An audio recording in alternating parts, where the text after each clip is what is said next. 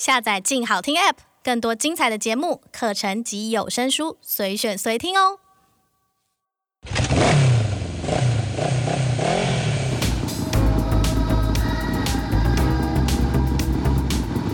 说走就走，跟我们一起去你的旅行。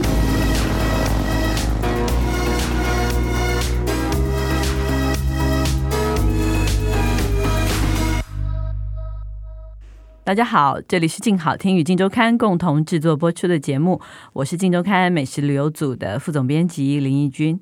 今天我们要跟大家聊的旅游主题是在澎湖望安发生的一个很难得的体验。呃，我们近视的旅游记者呢，在岛上认识了一位从澎湖本岛移民去离岛望安，然后在岛上跟老人家学习编草鞋的一个女孩子，然后跟着她走进了望安的聚落，感受了小岛上的山海跟人情。现在我们就请这次负责澎湖采访的旅游记者尤玄如，Hello，陈涵英，Hello，来跟我们谈谈他们这一次的旅行跟他们在岛上遇见的这个很特别的女孩子。我其实第一个词是想问，为什么会选望安？因为我我记得玄如不是第一次去望安采访，我们去了哦。如果是望安采访，应该是第三次，对不对？嗯、三个回合都待在望安。对，先讲一下望安的背景。我们都会称它是离岛中的离岛，因为它相对本岛马公就是人口比较少，然后相对的原始啊、质朴啊、自然一点。可是我们为什么选望安？其实不是为了望安，是因为那边有一个，就是像刚刚讲说，我们有认识一个很特别的编草鞋的女生，她叫洪于珍。那她今年大概是，哎，她小史她大概是二十几岁，对不对？就是八年级啦，差不多，差不多，反正就是很年轻的女生，嗯、然后很。可爱，然后一开始你就会觉得说，哎，怎么会有一个女生想要住在望安的那种感觉？对。然后是因为认识了她，然后发现说，她竟然有在做一个传统文化，有点像是传统文化的复兴，就是编草鞋。嗯、应该是说，我们一般人，像我们城市人，我们想到就是澎湖，我们就会觉得说，哎，澎湖就是离岛，是一个很。自然很轻松很写意的岛屿，可是像洪玉珍，她其实她自己是马工人。那对于澎湖人来说，马工人是都市人哦，他不是就是我们以为的，就是什么离岛人。然后他就觉得说，哎，他在。关心家乡，然后关心家乡的讨海文化的时候，就发现原来早期有一种东西叫草鞋文化，就是以前他们去潮间带都会穿上草鞋去潮间带上面采集的时候的那个草鞋文化逐渐在消失。他就想说他要复兴它，可复兴它的过程中，他就找到了望安，然后在望安认识了一些长辈，那些长辈就开始教他怎么编织草鞋。然后呢，再加上望安有很天然、很自然的环境，可以让他很容易采集到。相关的东西跟体会到过去讨海的生活，所以他就待在望安，留在望安。所以他选择这样子从马公移民去望安，然后你也是因为发现他住在望安，我们才选择了望安当做这一次采访的地点。没错，所以我们是为了他而选择望安。嗯，他主要是去拜师学艺的啦，因为他那个岛上有很多他想学的东西的老师，就那里的爷爷奶奶都是他的老师，然后我们也是去拜师学艺。对，你们也，我们也算是是拜师是，对对对。那他现在在望安是怎么样？他是有开一个店吗？还是？他其实，在望安有一个地方叫花宅，就是很多旅客去望安旅行的时候，其实一般旅客去的时候，大家都待三四个小时，就是重点就是花宅逛一逛，吃一吃海鲜就走。那花宅就是一个传统聚落保存的很完整的地方。那洪玉珍就在那边开了一个工作室，叫做岛边有潮室。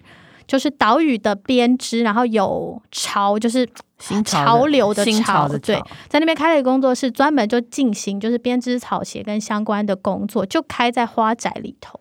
嗯，就在这边。然后那我记得你们是真的是去当他的算学徒啊，学徒，学徒一日学徒 当学生。对，鲁鲁大概是三秒学徒。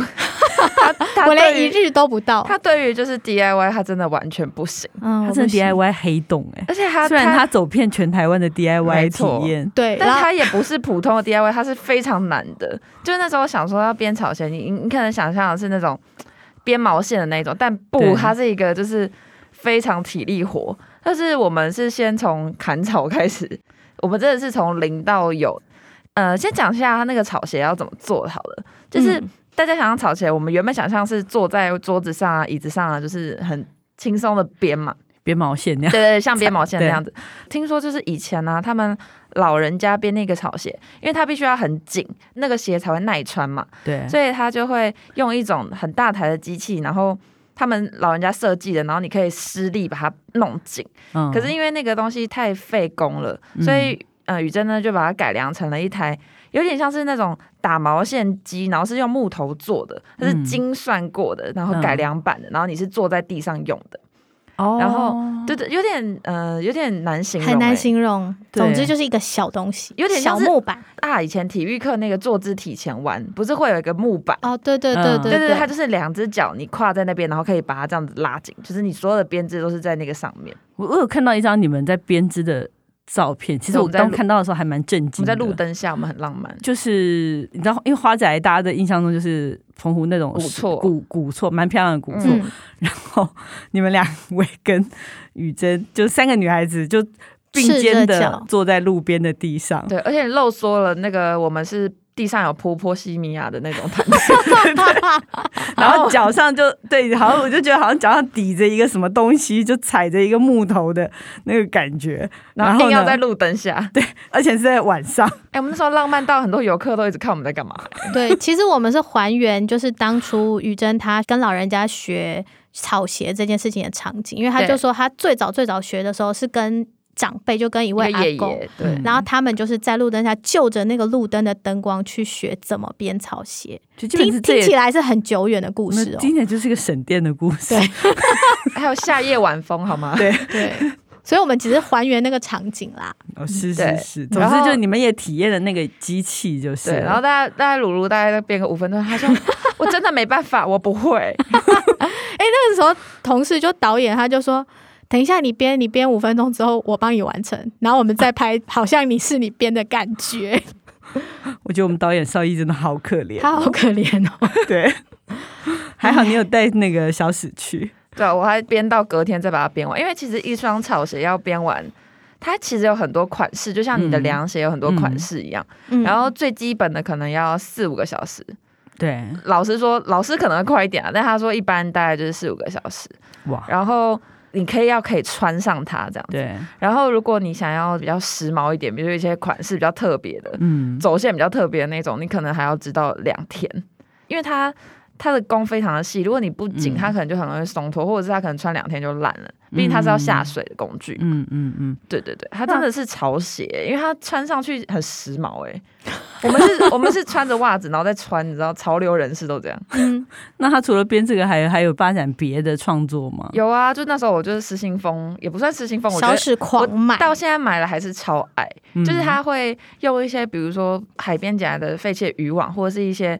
小贝壳就是小垃圾，就是把它做成像是购物袋啊，然后提饮料的环保袋。对对对对对，然后它就是配色什么都很漂亮，然后又很耐用。哎，有时候你要买这种材质的东西还蛮贵的耶。对，我们还一直吵说要订购，因为他说那个颜色可以自己配，可以远端。而且他要做很久，哎，他做一个要做两三个小时，我印象中，可是就是那种环保袋。对了，对啊，他算很快。嗯，可是我们觉得太辛苦了。那是你，那是你，好不好？我为他辛苦。对啊，就觉得哇，真的是他手超巧，宇珍手很巧。嗯，所以他做这个移民到那边大概多长的时间呢？啊？算时间算不长，差不多两三年左右的时间。嗯，等于是他以那边为据点，开始慢慢有。衍生一些不一样的想法跟做法，嗯，可是他虽然待不久，但他已经是那边的人了。对，那边阿公阿妈都把他当孙女。听说他有一个称号，他一直叫我们不可以这样子说，就是之前有人称他是望安公共孙女，然后可是因为他觉得很不好听，对，然后我们也觉得这样讲很怪。其实他就是望安长辈眼中的，大家都把他当自己的孙女。啊，对，大家很疼他，对。对。对。哦，那他自己的家人还住在马公，是住在马公，而且其实他在开始他学编织草鞋的时候，有一段故事我就一直印象很深刻，就是他那个时候刚开始学的时候，他第一次穿他自己编的草鞋回家，他爸妈就说：“你怎么把丧事的鞋子穿回来？”哦，对，因为像传统的长辈的观念，台湾其实也是啊，台湾本岛也是啊，好像就觉得穿草鞋是。白事就是是就不好，太好的那个，就有人这样可能会生气耶。嗯，对啊，所以于真那个时候就觉得说，可是他其实是我们海洋文化中其中一个还蛮重要的一环。他很努力的想要去复兴它，想要让大家对于草鞋这件事情有完全不一样的观念，嗯，所以他才一直一直想把它转身变成很潮的那种感觉，让更多人接受。他现在挂在我的墙壁上，因为于真说这样是辟邪。哦，真的，哦，对啊，跟我说，他说你可以挂在墙壁上，我就真的有挂。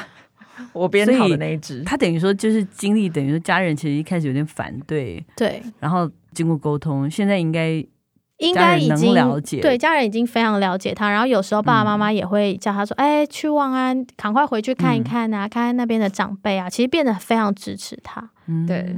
那这次你们在岛上在望安的时候，你们有穿草鞋去体验？那边的生活嘛，因为其实草鞋是一个非常融入生活的东西。而且其实我们做草鞋是从砍草开始，采草开始。那个阿如应该又很不擅长，要交给小史说好了，交给小史说了，真的是母汤。对，对，因为原本想说他编草鞋不擅长，那割草行吧？对，就没有，他就后来就躺在那个草上一直玩。如那个场景真的超美的，我们就是去了一个。天台山，然后那边日落超漂亮，然后它有一整片的白茅草，嗯、然后它那个白茅草就是做草鞋的材料，它也是精挑细选过，就是可能它的晒干之后它比较韧，嗯、就它的韧性是比较够的，因为有一些可能会脆掉，对，所以我们在选草的时候，就你也不可能乱割，你要选就是很完整，然后从底部开始割，所以如果你乱割的话，那等于整束都是不能用的，嗯，对，然后它又不是那么的好割，我们就是拿那个镰刀，然后不是。阿如有多不好割呢？我也不知道，因为我就是割了两三下，我觉得很累，我就在上面休息。因为它那个白茸茸的，你就觉得很像自己的床，然后我就在那边休息。因为我们其实是请于真是请当地的阿姨教我们割，那、嗯。啊、阿姨速度就很快啊，快。啊，她踩一踩，她还可以转身踩一踩那个仙人掌给我们吃啊，所以我们就是我很 enjoy 啊，就是她踩的量大概只能做一个脚趾头，对，不止。可能还不到，因为他要一要绑的量很大，真的。对，结果都是就你在那边躺，然后小史跟阿姨在前面拼命的割，就还有雨珍啦，哦、他们很努力在割。阿姨要收我为徒弟，你这脸皮很厚哎。可是是一个很好玩的过程啊，因为没有想到说去望安，我们看到的感觉是野草，然后野草山坡的感觉，竟然是那么有用的材料。嗯，而且想想看，就是澎湖，你到处可以看到仙人掌，但是是我们看到了，我们不能怎样。但是因为认识了那个采集专家的阿姨，所以阿姨就转身就拿一个就是像钓鱼的钓鱼长钩竿，然后改编的钩子，就这样轻轻勾一下，他就把仙人掌立刻摘给我们吃。哇，你好爽哦！就又、呃、又有的吃，然后又躺在那床上睡午觉。嗯，对啊，就一直这样一个愉快的望安的午后。嗯，对啦，还看还看夕阳，对啦，对，还就躺一躺，然后就起来，刚好有夕阳。对，阿姨还陪你聊天，嗯、蛮有 feel 的。对对对啊，很漂亮。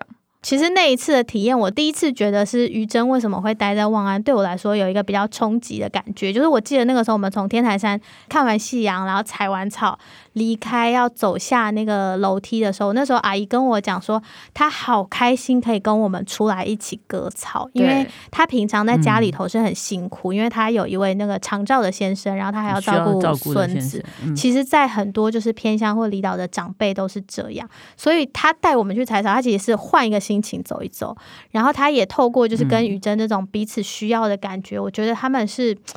算是交换了能量，然后对于彼此有不一样的感动跟需要。嗯，那这真的是好像真的要去认识那边的人以后，才能体会到这种感觉，对啊，才感受得到。对，嗯，虽然阿如是不割草，也不 yes 那个，我是聊天挂，对，没关系啊，聊天挂，你不是也遭到报应了吗？他被仙人掌吃。对，因为我觉得太激动，我又什么都不会，就一踩仙人掌，整个那个刺全部刺到我的膝盖里。阿姨还淡淡的说：“你的膝盖那个要拔一下哦。” 真的不是不报，马上就到。对啦，对，我就觉得，如果我们今天就是被丢到任何一个无人岛上，只要环境跟澎湖很像，我们都可以活下来。是，你现在哇，小史已经有这种自信了。我不敢，我不敢这样说，因为我觉得我只会踩生壳。我们后来就是我只会吃一个。我们后来还去，就是我们不是做好鞋子嘛，所以我们后来要去完成一道很特别的石鳖炖肉这道料理。原本要吃这个之前呢，你听到石鳖，你会想到什么？你会觉得是乌龟类的东西，鳖嘛，鳖类甲鱼啊那种。我我那时候听到，我以为会是像海螺那一种东西，就是我们要煮的是这种东西。我好像没有特别想它，就是我就上网查，嗯，然后我就觉得那是远古生物一种很像甲虫的一个扁扁的东西，它其实长得有点像九孔。可是它的肉是你看不到它的肉在哪，而且真的很难形容，它就是一只甲虫就对了。那所以你们真的是穿着草鞋去海边体验，就自己去采回来就是。对，就是我们真的第一次穿上草鞋，然后走进潮间带，然后就是为了去体验这个是望安的传统料理，叫石鳖炖肉。嗯，然后我们去采石鳖。嗯，那这个草鞋是真的可以好穿吗？就是在海边，欸、很厉害、欸，那个真的是古人的智慧，因为它就是。我们一开始就是穿，当然会有点怕怕的。我想说，他穿起来很像没有穿，他只是用线啊勒紧你的那个脚拇指这样子，嗯，然后就会觉得天哪，这到底稳不稳？就是就发现它走，在柏油路上没有安全感，对，没有安全感，因为它就软，嗯、就它很贴合你的脚。我们走的时候有点害怕，然后宇珍就说：“哦，你们可以踩进那个水里。”嗯，他踩进去之后就发现它其实超安全的，就是它完全防滑。嗯哦，而且就是保护你的脚底板不会割到。对对对对对。对然后它又碰到水之后，它会变更紧，嗯、所以它其实很蛮稳的。我们后来就是穿的很安全，没有滑倒。可能你穿雨鞋，你还比较容易会滑倒。对，感觉比雨鞋好。我不习惯穿雨鞋的人，真的很容易跌倒。嗯、对，对对对。那所以你就穿着这个草鞋去踩了这个石鳖，那这石鳖你说它很像原始的那种甲甲虫，甲虫，嗯，那它长在哪里？它长在，其实你如果把你丢到潮间带，根本就看不到它在哪里啊。它保护色这么强，它在大石头的窄缝里，就而且那种缝大概就是像手掌一样的薄度，嗯，就大概一公分左右的那种窄缝里面，那么窄的缝。嗯然后只有当地人才看得到，而且就算阿姨当时在跟你讲说石头的哪一块有，你也看不出来。就他那时候就说就在这里，没有人看得出来。我们整个问号啊，想说什么意思啊？因为它长得跟石头就是几乎是一样。对，然后它很小很小，它一块大概就是你的大拇指这么大，就这么小。然后你要用一个那种铁钩子把它从它的尾部尖尖把它这样敲起来，嗯，然后它才会松脱掉到你的篮子里，非常的难。而且要有点巧劲，它是要有点力道的，不然它根本挖不下来。嗯、就你用手是根本不可能拔起来的。所以它是有壳的，那是像九孔这样一剥就把它的肉拿出来。真的是很怪的生物，完全不懂谁会发现它可以吃。很难，它的壳的时候发现的。它的壳是它不是像非常不像九孔，不是蛤蟆那种的。它是需要用珊瑚石，你要把它放在石玻璃，把它整个壳都磨碎，磨碎之后把它的壳慢慢冲到很干净很干净，才会留下它的肉。所以可以想象到它的肉有多韧，好珍贵哦。对。然后弄了半天，采下来就一个小手掌那么大。对，然后我们还有六七个人要吃。对啊，我们收集一盆，然后弄出来个没多少。难怪要拿去，那那应该要加一些东西来，就是加了花生，加了菜脯，加了五花肉，才变成一锅可以配饭的料理。而且我们炖煮的时间就是要先蒸再煮，大概花了两三个小时。哇。那个很费工，光是洗你就要洗很干净，因为他们说传统有一句说法，我忘记那个台语嘞，但他的意思就是说没洗干净吃了会头痛，就是这个、哦、这个识别一定要洗干净。你看多不友善食物，对、就是、对啊，就是但它真的好吃？因为他们说吃起来像小干贝，当地人都说吃起来是小干贝，可是我觉得它就是很有咬劲的酒孔，嗯。嗯，然后它有一个海味。我是觉得还蛮 OK 的，我还蛮 OK，可是其他人好像接受度不高。对，因为它有个味道啊。嗯嗯，反正就是用它来炖五花肉，然后再加上菜脯这些。对，我觉得以前应该他们应该就是一锅，然后大家就就全家人就可以配饭啊，配什么这样子。而且以前我觉得应该是连五花肉都没有吧，它就是炖炖花生，然后炖炖菜脯，就这样子吃，对他们来说应该就很丰盛的料理。嗯，哇，我觉得体验到这料理还蛮。我我觉得还蛮，我们我我们也很不容易，好不好？而且我现在还记得它的味道，哎、哦，我也记得，我也记得。对啊，它就是一个很神奇的东西。嗯，那到底什么味道？我到底听了半天，我都不听不出来这是什么味道。很难想，它就是鲜，但是又没那么鲜。它有一个土味，它有一个 就是土沙，它有一个味道，就又土又鲜，对，又咸。好啦，去望安就试试看，你要问当地人也有机会吃得到。对。有在卖吗？没有啊，就是要认识 去找洪于珍啊。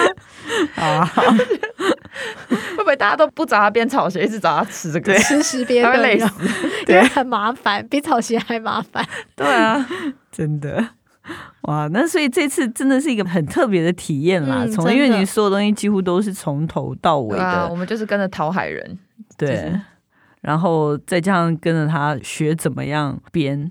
那他现在还是常住在望安吗？他其实比较长的时间是住在望安的，嗯，因为我们在望安，等于是我们跟他待了差不多三天左右的时间。这段过程中，然后我们其实，在最后，就是我们最后做的事情，就是我们一起享受了一个石鳖炖肉的晚餐。然后我就印象很深刻，在他家里面，在他家，在他的工作室上面有一个天台，然后那个天台上头就是可以看到很漂亮的望安的日落，然后就在花宅里头，就是他就住在很多长辈的花宅里头就对了，嗯，然后就是我印象很深刻，就是说我觉得他因为采访的关系会跟他讨论很多行程啊时间，然后常常到半夜都还在讨论，嗯，然后我就会笑他说，哎，你是不是全望安最晚睡、最晚起的人？然后他就说：“对，因为那边的老人家可能都七八点钟睡，早上四五点就起来。然后他每次打开窗户、打开门的那一刻，整排的长辈爷爷奶奶就会说：‘哦，困呀哇，那么晚才起来’，就是会这样子开他玩笑一下。可是我觉得，如果像我们是……城市人，我觉得像有人这样子观察我的生活，我会觉得很负担。可对于真来说，这完全不是一种负担，他是很自然而然的就进入他们的生活，然后变成他们的那种关心的对象。然后记得那一次，就是跟他聊天的过程中，就有聊到说，有些事情是不是呃让他比较有。等于是说他比较感动或很有感触的，他就讲说其中一个点是望安很多老人家，然后他常常很想念某一些长辈，嗯、因为有一些长辈年纪大了，他们会被子女接去高雄，就是他们没有办法再独居了。对、嗯，然后很多子女可能在高雄或其他城市工作，就被子女接过去。他就说。嗯他有时候常常想到他们，他会觉得不知道还有没有机会可以在望安再看到那些爷爷奶奶，因为他觉得他可能很多的感情是放在跟长辈相处跟交流的这块地方上面。嗯，对。那所以那边算他一个基地吧，是不是？对，他也有在别的地方教怎么编草鞋，就是台湾各地啦，有需要他教学的地方，他就会去。所以那算是他主要的收入。嗯嗯嗯嗯，但是他还是比较算是常住在望安，而且他有说他其实一离开，有时候他一离开，他久过一阵子没有回去，他可能就会有一点心里不安，他觉得不踏实，他就觉得他好像得回去，嗯，就他跟汪安其实已经产生了一个很特别的嗯。牵绊的感觉，就是爸爸妈妈、爷爷奶奶在家等你，对对对，哦、可能那些爷爷奶奶不是有血缘关系的，可是已经都是他的爷爷奶奶。毕竟他什么事情都是他们处理的，因为他机车坏掉，你知道那些爷爷帮他修了一整天呢。因为他岛上是不是没有机车？对，一直围在他的机车旁边弄一整天。他可能也帮这些阿爸妈也做了一些事情吧。对啊，对，就是像我们去的时候，有一天就好像有长辈就跟他反映说，啊，好多年轻人经过花宅，游客骑机车骑很快，然后希望他可不可以帮他们写一个牌子还是什么的，他就自己很主动找了一个牌子，就写说。经过传统村落，就是长辈很多，请其慢一点。那他完全不会觉得说这是额外的工作什么，他就觉得理所当然是他要做的一件事情，或者是他还有可能还会帮爷爷奶奶有一些不不认识字的写信啊，或者什么的哦，就是需要年轻人帮忙的事情，对对，对，他都他都会挺身而出来做，就是对，大家都会去拜托他。嗯，真的是一个还蛮 蛮特别的。但就像鲁鲁讲的，他其实不觉得负担呢，他会觉得好啊，嗯嗯，对，OK。所以如果有机会去望安的话，其实就可以到他那边去碰碰运气，看他在不在。如果他在的话，跟他聊两句，然后看看他最近在创作什么然后好像也可以跟他预约，对不对？也可以预约。岛边有超市，一定要预约，不然不会开哦。对，OK，那我们休息一下，等一下回来再跟大家分享我们推荐的望安的伴手礼。开箱旅行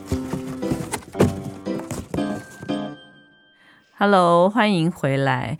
今天我们聊的是在望安嘛，所以。哎，在望安岛到底有什么伴手礼啊？识别 带着走吗？识别很不好伴手，很不好，真的很不好伴手。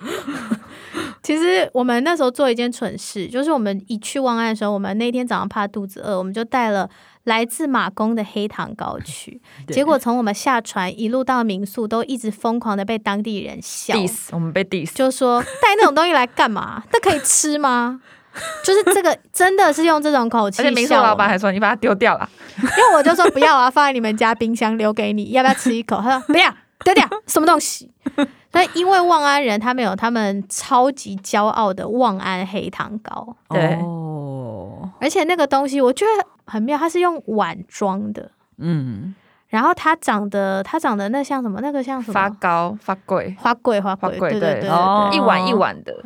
啊，对对啊，台湾的花桂也是一碗一碗做的，啊，对，但是马公的比较像就是一块一块，比较像蛋糕那样子。啊，对对，但是望安的它是一碗一碗的，而且它是每天早上现蒸的。每天早上多早？你们有去看吗？唉，早上五点现蒸的，对，然后要晚一个小时去还不行，对，所以我们超早就起来了。对，四点多就起来为了黑糖糕。它是古法柴烧的，对不对？对，超香的。他就是在自己家里头，然后他们自己搭了一个棚子，然后那个棚子它就是专门用来做黑糖糕。嗯、那其实一般游客他是不能去参观，可是你可以买得到。就是其实几乎是你问码头或任何当地人说你想要买望安的黑糖糕都可以买得到。嗯，然后你要先跟他预约，比如说你要五颗还是十颗，那他会在早上差不多五六点左右，他就自己起来蒸蒸。完之后就是等你来，等你来，或者是想尽办法拿到码头去让你带走。民宿也会跟他们订啊，对。对，就客人会跟民宿订，也可以请民宿老板帮你。对对对对对对，送来民宿这样。是很隐藏版的，非常非常隐藏版的秘密美食，但很好吃，而且它分量很够，就是一颗就超饱。他跟马公能让小史这样讲也不容易，对，因为小史吃一颗，他就说他还要留肚子吃早餐，对，就是真的吃不下。他就是比马工的更。它很扎实，扎实，非常非常的扎实，然后很香，所以很值得啊！五点钟起来，五点钟去，而且一出门应该那个阿公阿妈都在门口等你们啊。对啊，对啊，阿公还讨论我的肤色，是啊，对啊。阿公说这个都不会晒黑呢，那那那那个怎么那么黑？超好笑，我们真的已经融入那边了，我们住三天而已。对。住三天，你们两个两个也差不多是那个孙女之二之三，对对啦，可以这么说，对，真的是可以这么说。OK，好，这个伴手礼还不错，嗯，对，好，那希望大家喜欢我们今天的节目。如果想知道更多的旅游资讯，欢迎关注镜食旅的 FB、YouTube 频道，或者是镜周刊的网站。感谢大家的收听，也请持续锁定由静好听与镜周刊共同制作播出的《去你的旅行》，我们下次见，拜拜，拜拜。想听爱听，就在静好听。